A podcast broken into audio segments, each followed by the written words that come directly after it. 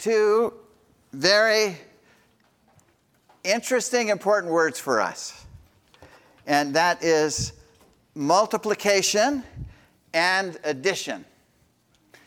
Uh, last year, Bishop Stewart, I knew last year that multiplication had completely captured his imagination and his heart, and he was teaching on it, and he couldn't, he couldn't stop saying the word.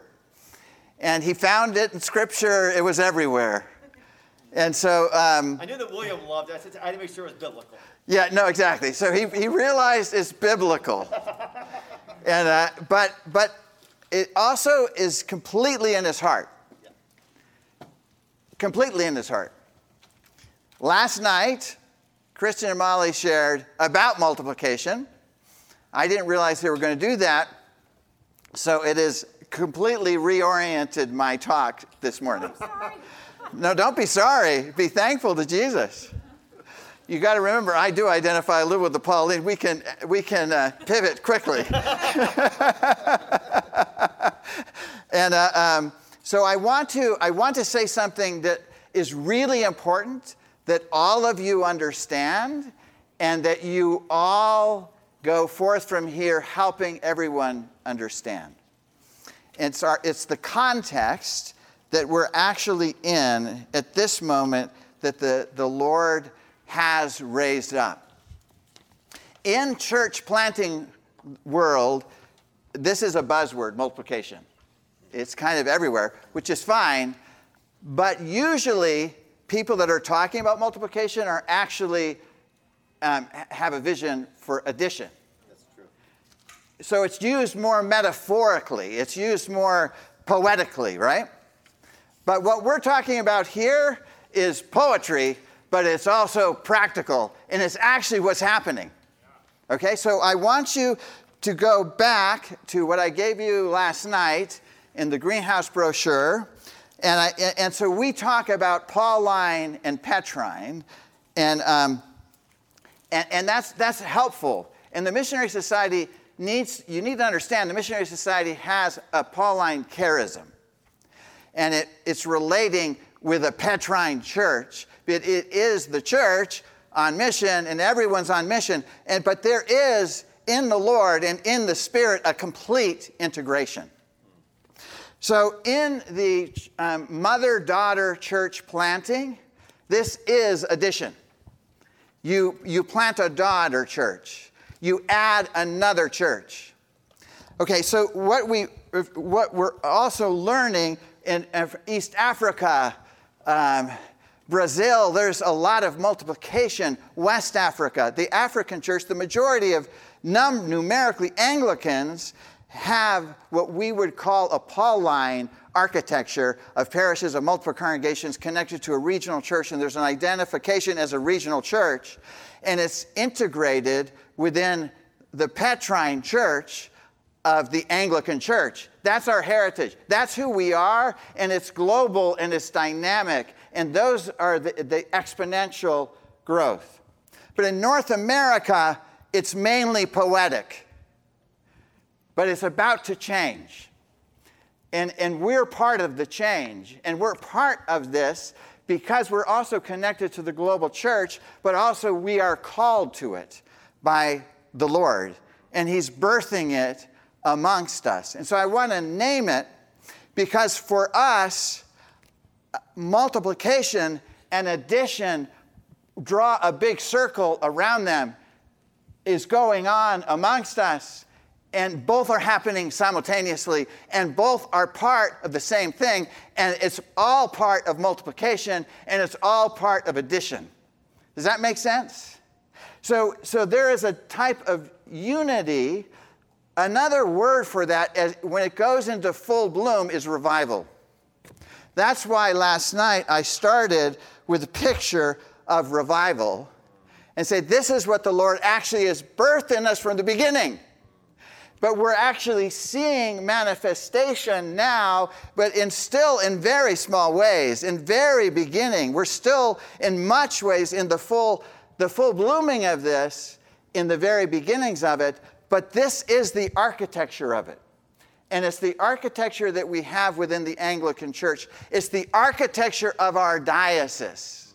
And our diocese was formed from the beginning with this architecture. I want you to clearly understand that because when we grasp that, what happens for us is then we don't think it's an either or anymore, it's a both and. It's a real both and because multiplication can only happen when the whole body of Christ is multiplying the whole body of Christ. You see, we grew, we all did, myself too. We grew up in a world that thought the big goal is to create the superstar church planters, if you really want to get serious about it and raise up lots of congregations. And you walk through the, the, and that's why molly was referring to it last night. You walk through certain stages. I mean we had it down to a science really. Uh, um, and you walk through but multiplication is the whole body of christ. Can i say it again? Why don't you say it loudly? Because you have, have mass. The whole body of christ multiplying the whole body of christ The can we whole- the whole body of christ multiplying the whole body of Christ. That means every person you meet, every one of the 3,000 is called by a living God and is part of multiplication.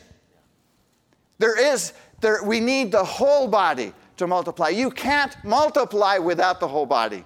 You can't have revival without the whole body. It is the whole body of Christ. Okay. Is, is that point clear? Beautifully. Praise the Lord. Oops, okay. So if you don't mind taking this away, because we're doing other things too. Okay, so, um, uh, so what I want to do is I want to um, go through the six C's.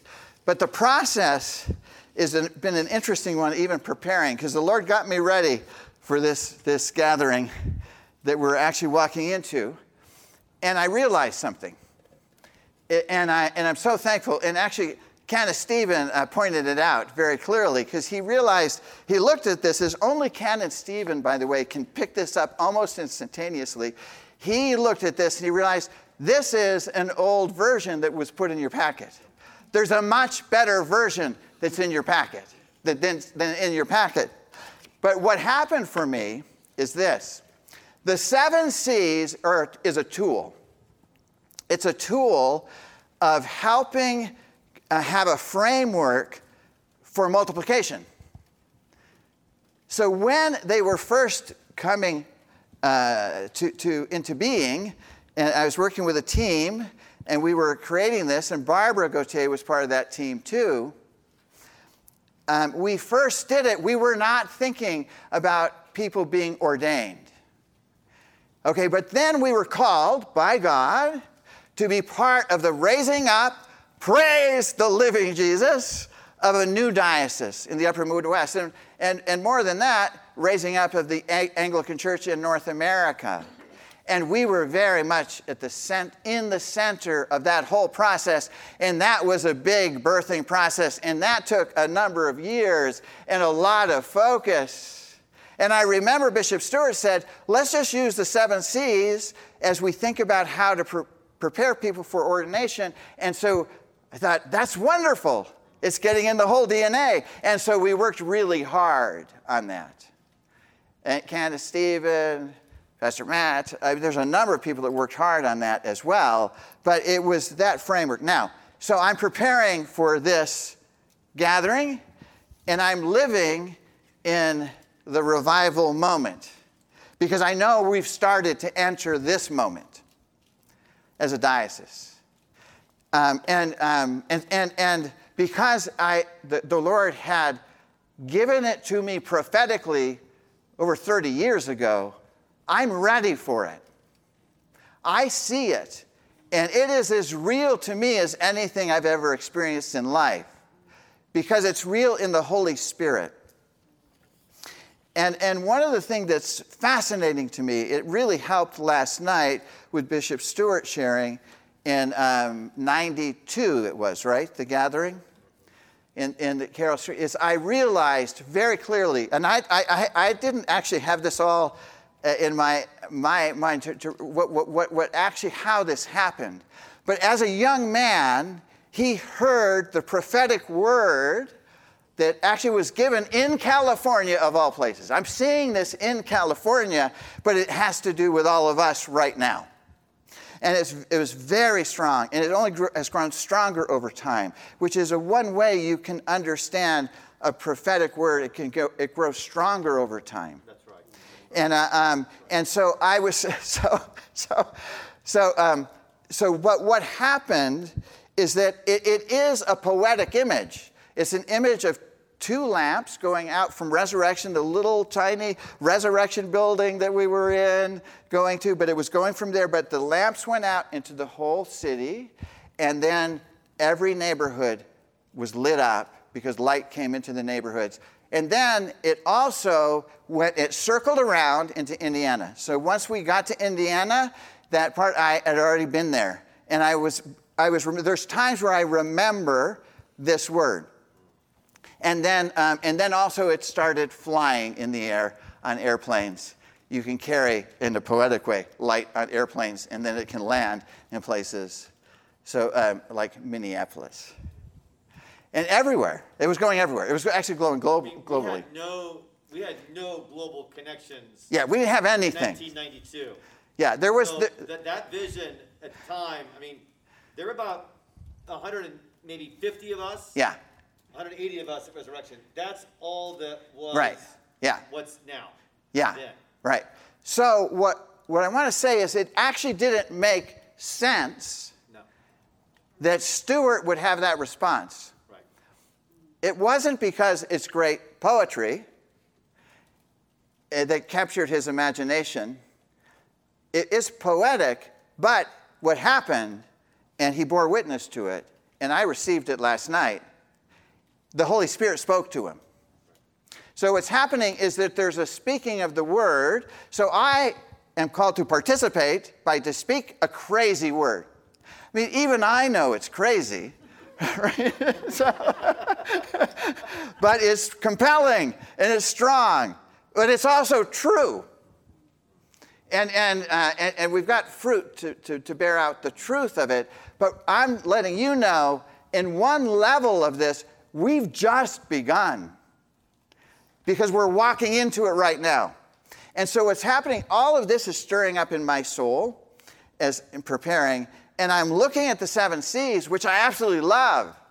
And, and it, it, it landed so well, thank you. And we've got it for preparing for holy ordination, and we have a process, and we worked it through. It's clear, don't you think, Bishop Stewart? It is clear.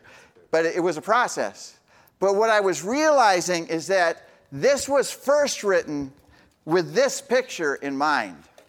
And we actually need to create the tools for this picture.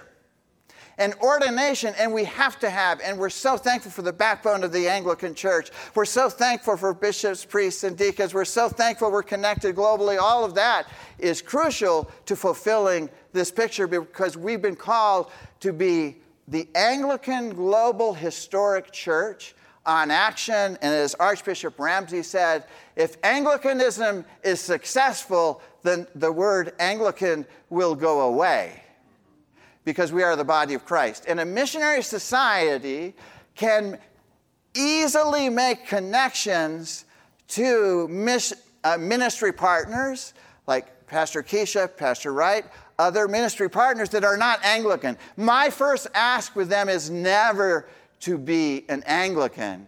That's why the missioner general of this missionary society has a work to do in this age should never be a bishop because we need jurisdictions. But we also need a missionary society that can go between jurisdictions.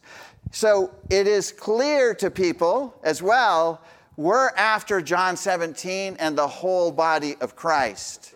And, and so what's happening in our diocese, and it's an integration, Bishop Stewart last Sunday was at Christ Tabernacle, and Pastor Wright was inviting him up to speak and to share and he was part of Christ's tabernacle. He was part of the revival. And there was in John 17, it is only one church, one faith, one Lord, one baptism. And it's real spiritually. It is very real. And we know who we are. This does not give up our Anglican heritage, identity, we love it. I'm an Anglican. By God's grace, I'll die an Anglican. But you can call me whatever you like. I'm a Christian first. And so are you. And so were the early Methodists. So we have, we have this moment that we're in and we're called to do. So, so what I did, and, and probably only I would do this, so I do ask your forgiveness, Canon Stephen, who worked hard on this. Um, I actually realized I need the earliest version of the seven C's that we created. So that's why I don't throw things away, because I know I circle back to things. And I'll give you an example. So this actually was the earliest one. I couldn't, there are earlier ones, but I couldn't find them. But I'm now looking for them. And I'm actually now looking, oh, so Amy, too, this gets practical, because we need some tools for what, what I'm about ready to say. And, and uh, but so what I did is I said, okay, what I'm going to do, because the earlier ones had this actually has in it, if you read through it, it's talking about ordination. It was, it was we were we were starting the process with ordination. But there are earlier ones that had no reference to ordination at all. That's what I was looking for. So I said, okay, just give me, because I needed something for the packet, uh, give, me, give me the earliest version that we can find, right? And so, um, so we did. So, what, what I want to say is there's something else coming by God's grace. There's a new one as well. We'll have both. We'll have one that we use in relationship to ordination, but we'll also have one that we have for in relationship to absolutely everyone. And that's where the seven C's were written as a tool to help us. Okay, so call. It starts with call. And also, there's a lot of thought in the order of these seven C's. Okay, the first one is call. So I'm going to, um, I'm, I'm, I'm going to jump and just give you kind of the highlights of thinking around this. Okay, so as a Christian, for every person you meet, there, everyone is called. So when I'm saying that it takes the whole church multiplying the whole church, if we're all called, it means that all of us are called into the body of Christ. And it's the body of Christ that's multiplying the church. And so every call of God, of every person you meet and every person in this room is crucial to the body of Christ. It's not, it's not, there's no superstars, there's no sort of elite group in the body of Christ. That's not what Paul ever taught in relationship to the body, and it's not true. It's just not true. And for us in North America, coming out of a superstar culture and independence, it breaks into all of our paradigms because we're looking for the superstar when we need to be looking for Jesus in the body of Christ. And honoring and blessing the gifts. So it means we've got to understand the call of God. We'll go to the next charism quickly. But the call is upon every person and every person here. When I first meet people, I, I have different ways to ask the same question. It's basically the question is this How do you sense God is calling you? I don't first look at people and start to think, it's not like I have all these categories and that I'm going to just, you know, I want you to fit in this category to do this. I don't think that way. The way I f- would form the thought is God has called this person. Help me have ears to hear the call. The way the church is raised up, primarily, it's because there's a Holy Spirit that's alive and active, and there are people. Those are the two principal ingredients of church multiplication it's the Holy Spirit and people. Flawed and crazy as we are, it's still people. And so you have to pay attention to who's ever in front of you. And, uh, um, and I'm going to bring an illustration to that um, in just a couple minutes. But let's go to, to, to, the, to the second one, and that's charism. So if you, if you think of your own call, think of the calls of everyone in this room. There's a call of God upon us, and we've heard different calls. Now, charism, the, the five S's uh, take us to the Ephesians 4, And, and so, what I want to say is the importance of charisms. Charisms are gifts of the Holy Spirit. Uh, Barbara Gautier has a wonderful image that I use all the time is that we have, uh, we have, um, we have pieces of each other's puzzle. In other words, you've been given charisms and gifts from the Holy Spirit, but they're given as a gift for other people. So I'm going to name the, the, the, the, principal foundational charisms that are named in Ephesians and elsewhere in the letters of Paul. But you go through the letters, Paul lists different kinds of gifts generosity, administration. There's all kinds of things listed. He's not um, just putting everything into this one big structure, but he is naming that there's the, this is how the church functions as the body. He relates it to the body of Christ. So, some foundational gifts, it's important to understand them because it's important to be able to name them and to see them in others and in other people's calls. So, apostle, the apostolic gift stirs that apostolic gift stirs up all of the gifts. It, it wants all the gifts to work together. Uh, sometimes Paul uses an image of, a, of, an architect or a master architect. There's, there's an architectural um, element because it, it creates a highway for all the other gifts to walk on. And Paul knew that he was called as a, as a master architect to create a highway. And he appointed congregations and fledgling congregations. And he did it very quickly at times that we would think is absolutely irresponsible. But because he believed in the power of the Holy Spirit, he, he, he had people focus on the Holy Spirit and he wrote them letters as they messed up as well. Right? Because he stayed their father. So, so it's a whole different way of thinking about gifts and how they function, and we desperately need the apostolic gift. Praise the Lord, we have an apostolic bishop. I mean, praise the Lord. Also, it's very interesting. I've known Bishop Stewart a long time now. And, uh, uh, and he certainly has a lot, some very strong gifts. He's a strong leader. Uh, he always has been. He's also a strong evangelist. And the healing gifts coming out. But I tell you, when he was ordained, and he'll say this too, the apostolic gift was also quickened in him. And it's very strong. Praise be to Jesus. And it's a blessing to us. We need the Petrine apostolic gift. We need a diocese. We need a jurisdiction. We need to be connected in this way to the global church through time and throughout the world. And we, we are. And it's real. And it's powerful. It's a gift from God. And so people are called into things. And then also, it is the quickening of the gifts that God gives. Okay, there's also um, gifts of evangelist. There's also office of evangelist. The office of evangelist in the New Testament is fully functioning. You can't read Book of Acts without realizing they actually think there are evangelists that they name as evangelists that are in the office of evangelists somehow in the church, and it's real. Now, we're all called to evangelize. So, what the, the charisms do is that they quicken everybody else because we're we as a body we're all called to be part of evangelism but it's so it's not like there's just a few that are called to evangelize oh thank god I, i'm not that. You know that's for someone else. No but but but there are charisms that and when you meet a strong evangelist charism you realize yeah because you once how, you know how you can identify it? Because it encourages you to evangelize. The whole body. It quickens it in you, it, it catalyzes it in you.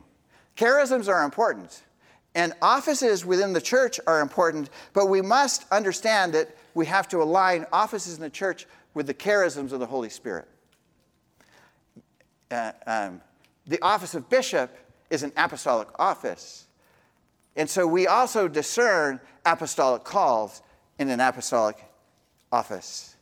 And that is how the body of Christ comes together and functions, but he has oh, his way to raise it up. So Molly Rock is very strong apostolic gifting. You can't be around Molly Rock very long without realizing she wants to reach all of the upper Midwest. And so, what happens when you're in her presence, right? Is that it quickens something in you. And then you look at Molly and say, maybe I could do that. Maybe we could actually participate in that. And it's grown, and it's grown through Church of the Cross and Church. Of, all of us, we've had different struggles because this has this is not easy stuff birthing it, right? And uh, um, but now there's different churches, there's different leaders. You're, you, and last night, as you guys were talking, you're casting a vision for the whole reason. That's why you're talking and love the word multiplication, and you realize that was the call right from the beginning.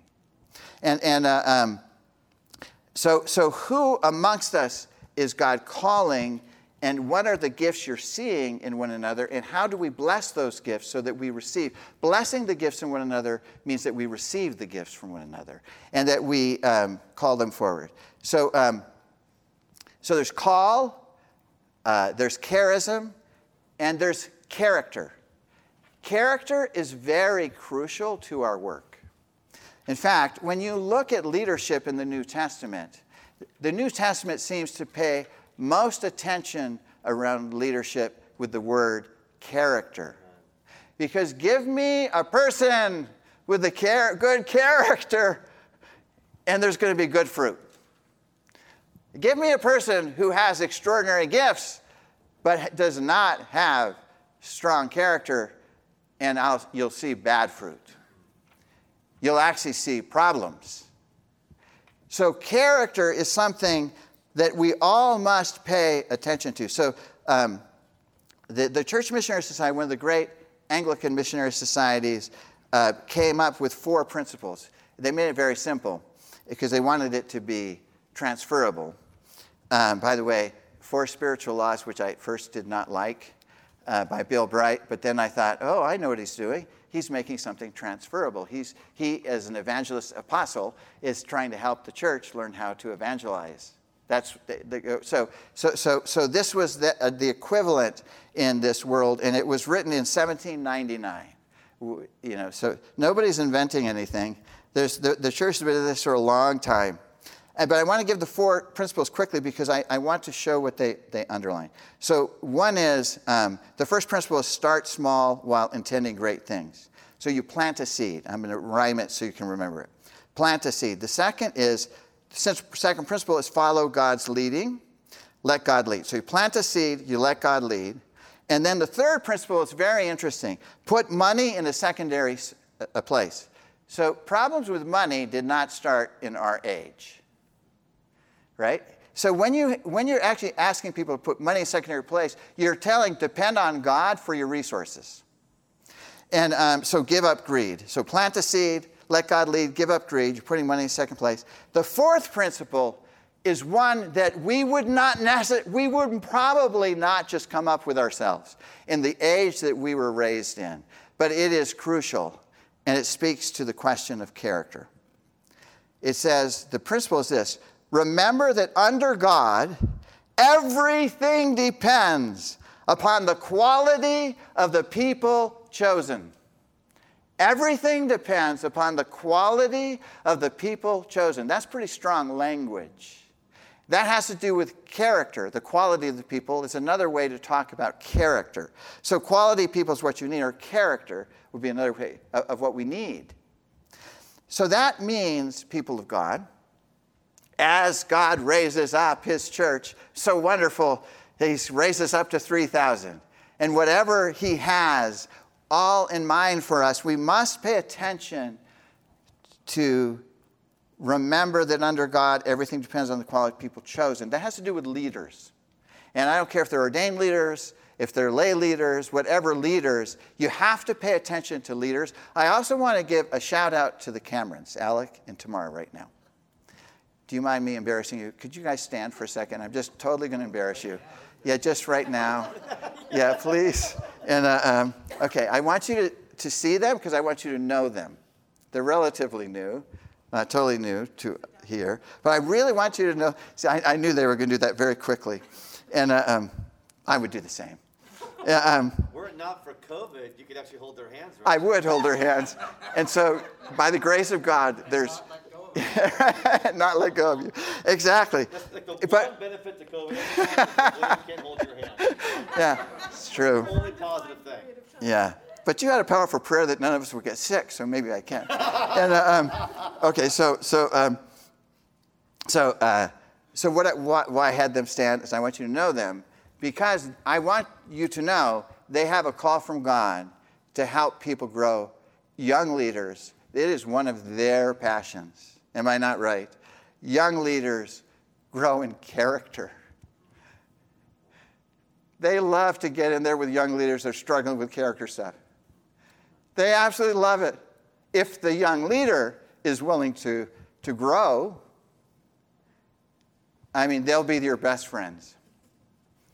And, and, and also, not only that, because the call of God is so strong in them, they get energy whenever they do it. I don't care how tired they are. You know, for some, you put them in the young, with the young leaders and all, all this stuff, and you're just like, I'm so exhausted. Send them to the Camerons. and, uh, but I'm serious about this because it is something we've got to learn how to name. And we've got to learn how to see this way. And we've got to learn how we help people grow in character. And we've got to get language for it. We've got to get a vision for it. We've got to realize how important it is to our work of multiplication and how important it is to the kingdom of God and that it's real. And we have to pay attention to it. That means we've always got to be repenting ourselves and realizing our fallen nature. And we've got to keep growing character. So there's call, there's, um, there's charism, there's character, there's also context. Context is very important. So we've had different context. We just had context of Aviva, praise the Lord, Hispanic ministry. That's a context. And so they come up here, and we want to pray for Latinos everywhere. And that sparks us to get, open our eyes. Oh, yeah, there are uh, maybe some, I, you know, there's actually a Latino family that lives down my street.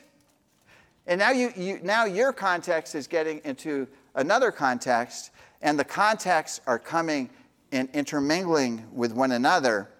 But also, I want it's, it's very practical. So, one of the, um, the, the gifts, I didn't get through all the, uh, the five. I didn't, yeah, that's typical, isn't it? Okay, so, um, so let me, where did I go? I went from, from uh, uh, apostle.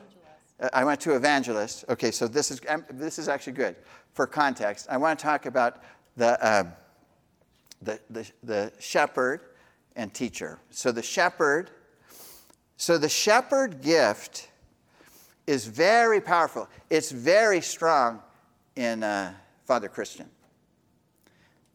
I mean, I mean, please, you see it, right?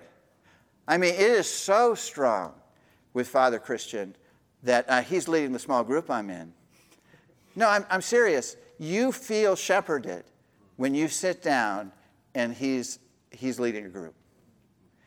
And it's, it's very humble, it's just, but it's so beautiful.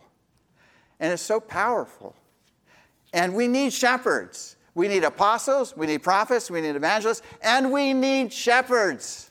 We absolutely need shepherds. Shepherds um, why it's associated with context my experience is that most shepherds function really well only in a, a, certain spectrum of contexts. Because of the very nature of the gift, the apostolic gift loves to go everywhere. Like, I really love on a Sunday morning to go absolutely everywhere. You know, put me in Austin, put me in Oak Park, put me there, put me there, put me among Roman Catholics, put me among charismatics, and I, will I'll enter every context almost instantaneously. And as long as it's worshiping Jesus, it's, it's almost, it actually gives me energy. That's not, that's not generally true uh, for a, a person who is so strongly shepherd. Is there is a, there's a flock, they're called to shepherd and there's a context for that flock. So if I'm talking with someone that has a strong shepherd gift, I'm trying to understand their context. I'm trying to understand their call in relation to context because the two things uh, go together. Because you're shepherding a group of people. The Aviva team, there are shepherds in that team. They're called to shepherd Hispanic, Latinos. And that's a beautiful thing. But you've got to remember, we're part of a movement and a diocese that's, that's called to shepherd everybody. But there are people within our movement, and our movement is interconnected, and the apostolic wants it interconnected because that's the only way we can multiply and reach everybody. And so, so these things relate the evangelist, uh, um, the, the, the prophetic. Okay, so let me land for a moment with the prophetic gift. Um, the prophetic gift uh, is a very difficult gift in our age because the prophetic gift is very wants the north and the south poles to be understood, light and darkness, and we're so confused in the church prophetically. Uh, it gets related in, in time and out of time and, and, and seeing but the prophetic gift, um, and I loved we, we began with despise not prophecy. The prophetic gift is an immediacy of the presence of God in a moment.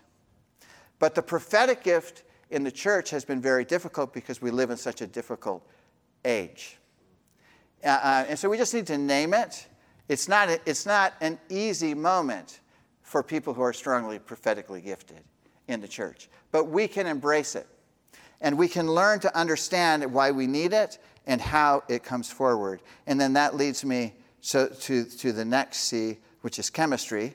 So we, um, so we have call, context, character, um, char- charism. So call, charism. Thank you. Uh, good. The, the, the, teacher is, is, is getting it right. Right. And, and then and then and then teacher. So chemistry. Chemistry is is, is important in this. And the reason it's important is that chemistry, when you're thinking about the whole church entering, is you're also having to pay attention to how a group of people relate to each other. Because this is the body. This is not an individual exercise of me and Jesus alone in my room. We need that, and we need the, the union with Christ, as Molly talked about last night. But this is the body of Christ in communion with one another, which means we have to pay attention to how we form and the chemistry element, which means we don't have the luxury of rejecting other parts of the body. We have to understand how the chemistry comes together. That's why in Greenhouse in Chicagoland, we're opening it up even more, if on a Tuesday everyone said you can, you can miss anything else, but don't miss the prayer time because we need the Holy Spirit and we need the chemistry of the whole body of Christ coming together and praying together. That's where I receive direction, is in the, those moments. I receive direction as we gather here uh, as well. Then there's competencies. And, and, um, and competencies are where we grow in, uh, and it relates to the gift of teaching as well. So, shepherding, teaching. Competencies are where we grow in knowledge, we grow in training, we grow in abilities. So, we have Gregory House that's helping people grow in competencies. We also have St. Paul's House of Formation, helping people grow in competencies. And comp- growing in competency is important. It's how we, we're incarnational we, we go in, and, and um, as Molly referred to last night, we also are learning more and more is how we apprentice people in competencies. And, um, and we mentor one another. And the seventh C is Catholicity. And Catholicity, so if you're thinking, if you're thinking this picture here and you're hearing the word Catholicity, you're thinking there's only one body, one Lord, one Christ. You're thinking Catholicity is wherever Jesus is present because he makes the whole, one holy Catholic Apostolic Church. Because he defines what the church is. And then we align with it. That's Catholicity. It's being part of his church. We bring, as Anglicans, a sense of time and uh, the nations into the Catholicity. But he is the author of it. That's why in the, the, the, the, the, the Chicago Blessing video that just went out. It's a call, it's actually a vision. I told everyone if we get to 10,000, I'm going to be ecstatic. I think we're going to get there because I think we're close to 9,000 now of people actually view it because it's casting a vision. And, and the vision is actually Catholicity. The vision is what would it mean if the white and black church, the Latino church, are actually walking together in Chicago? Because we're coming into quite a void in Chicago. And how do we do that? But it's a vision of the one church that we enter into as we walk with one another in revival. It's how we walk into the one holy Catholic Apostolic Church. Okay, so I've covered, um, I've covered this quickly, and um, uh, can, can, can you give me uh, five, ten minutes? Yes. Oh, you're so good. Okay, okay. I want to do this. I want to do this very quick because I think I want to really bring this home to you. And I want everybody that's connected with CCI, please to come forward. And uh, uh, I will not hold your hand, I promise. And uh, um, what I would like you to do is this, is to make a straight line here. Uh, and you can keep your masks on, though I am going to go to each of you. And um, and so form a line, get, you know, get your social distancing in line. And then I'm, I'm going to come to you with a microphone. And I'm going to hand you the microphone. And I'm going to ask you a question. Don't worry about how you're going to ask, uh, answer because you have no idea what I'm going to ask. The Spirit will. Yeah, the Spirit will provide in the moment. And also, for those who are in the line, try to listen to what the other person says as best you can. So really, don't worry. This is not about you know your oratory skills and all that. It has nothing to do with that. Just you're just talking to me, and it's a question I just randomly ask you. Okay? That's, that's what it feels like. That's what it feels like. Okay. Yeah, imagine that. Now, will this stretch? Okay, good. You're going to have to come to me. Okay. So we'll start. We'll start at the very end there. Okay. Okay, so then, then when you approach, you because you're going to take off, you us to say something. Okay, and it's a very simple, really uh, short and sweet, just a few sentences. Okay, you guys have all been through MPD training. That's Ministry Partner Development, the Cru World, InterVarsity. They, they, it's fundraising. You get supporters to come on. So I know this is fresh in your mind. When you do MPD, and a number of you have just done it because I've been talking to you, is uh, um, you have to talk to a person, invite them to give financially for your ministry. So you have to actually articulate what your call is and why people should be supporting. So that's what I want you to remember right now. What did you say to people? Okay? What did you say? Okay? So, um, so ha, um, what, what, what's your call?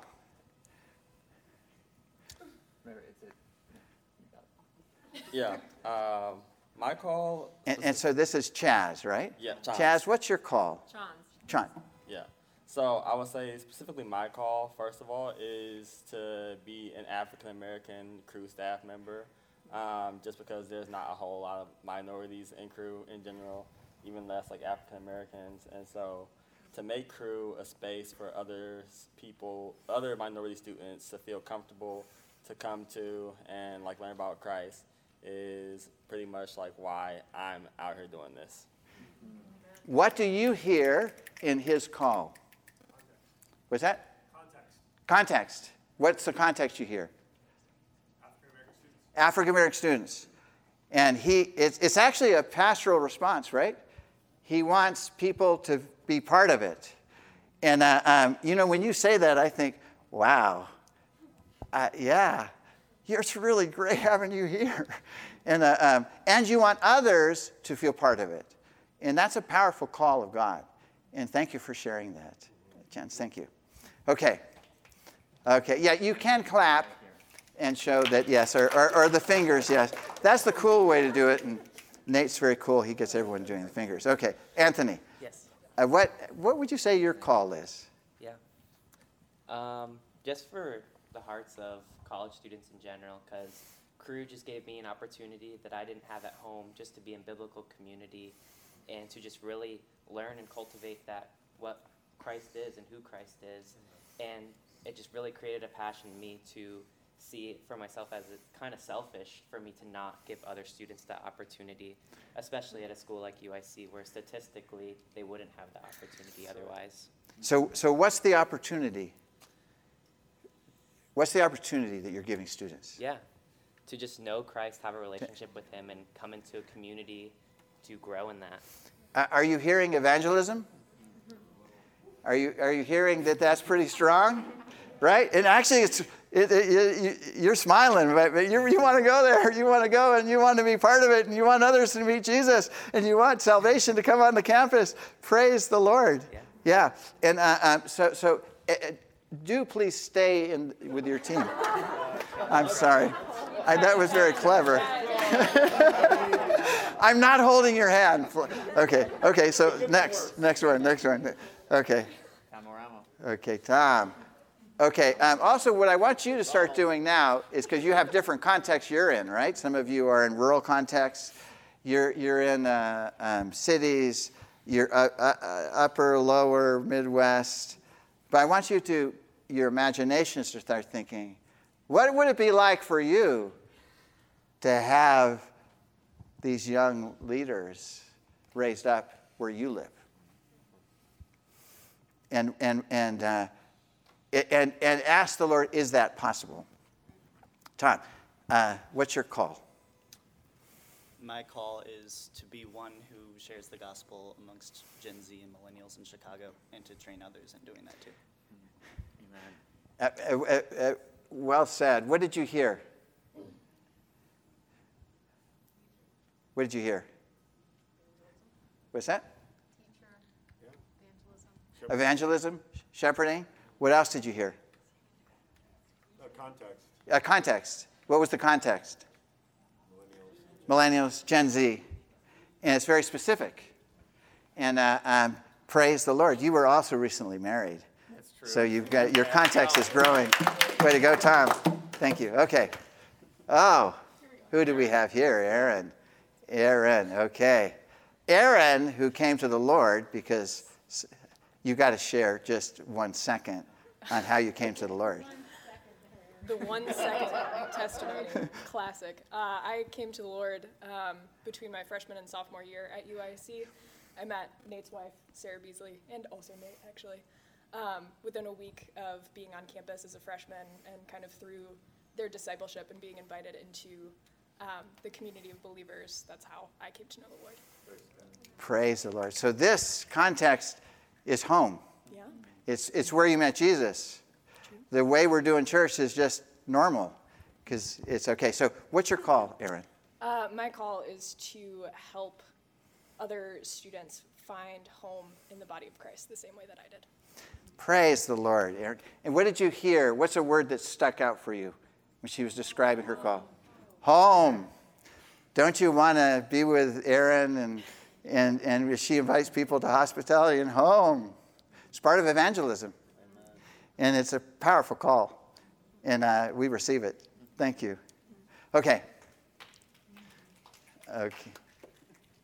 This is Liz. Okay, Liz, what's your call? I'm still discerning my call, but definitely now it seems to be intertwined with um, joining the church in ministering to people from different religious ba- backgrounds, mm. um, including mm. Muslim, Hindu, Buddhist. Mm. Uh-huh. Ah. So we're catching on, right? Thank you, Liz. So, Lizzie, Lizzie uh, Muslim, you know, cross cultural, there's a reaching out, and uh, um, it's strong in you, and it's growing in you. And also, friends, it's like little seedling, though, I mean, you're not that little, I know that. You're young men and women. It just depends on your context. Um, but it is interesting as people grow over time in the Lord, you start to see what this plant is as it begins to grow. Be- because it, but it actually is already there. It's just, it gets, it gets revealed. Okay, so this is live, right? Yes. Um, well, little context. My story, like, kind of came from in college where I was just desperately like searching for worth in so many things, um, and found that like hope alone is found in Jesus. And so, my call is to tell students that like hope alone is found within Jesus. Amen. So hope alone is found in Jesus. That sounds very evangelistic.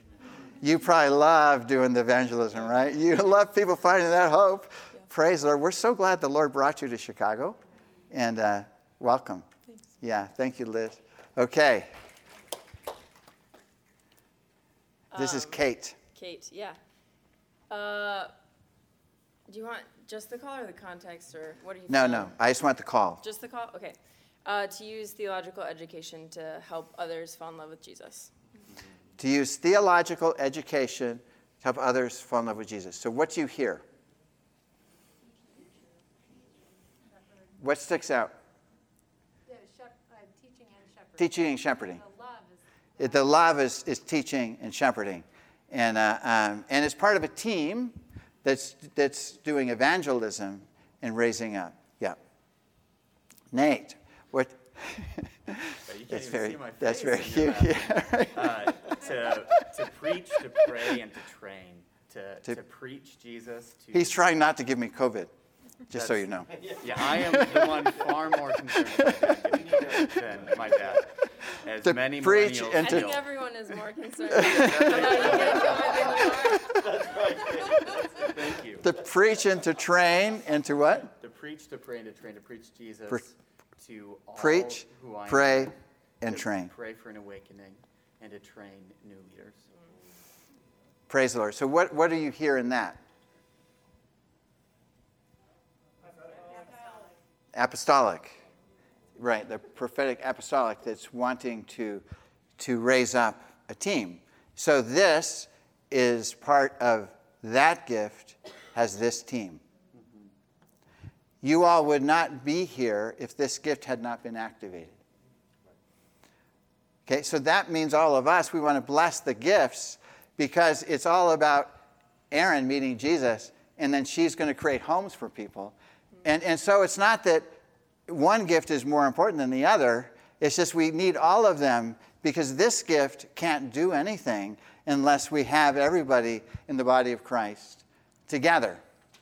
And that's why a principal battle in multiplication, and thank you for standing because I like not being alone, and um, is a, a principal battle in multiplication is unity. It's probably the principal battle. And, and, and believe me, if you've not experienced it, you will, and you'll also be part of the problem. Because the world, the flesh, and devil's in all of us, also competitions in all of us. And, and also, there's things in us that really fight against being the body of Christ. Hmm. And so we have to battle it. Because as we battle it, the fruit is the kingdom. The fruit are all the people in the west side of Chicago that are on drugs right now, and, and, they're, and they're good people that we love, and they're on drugs because they don't have any hope right now. And they need salvation, and they need the power of God. And we need the college campus, uh, again, being a place where people meet Jesus, white, black, brown, all together. And we need it now.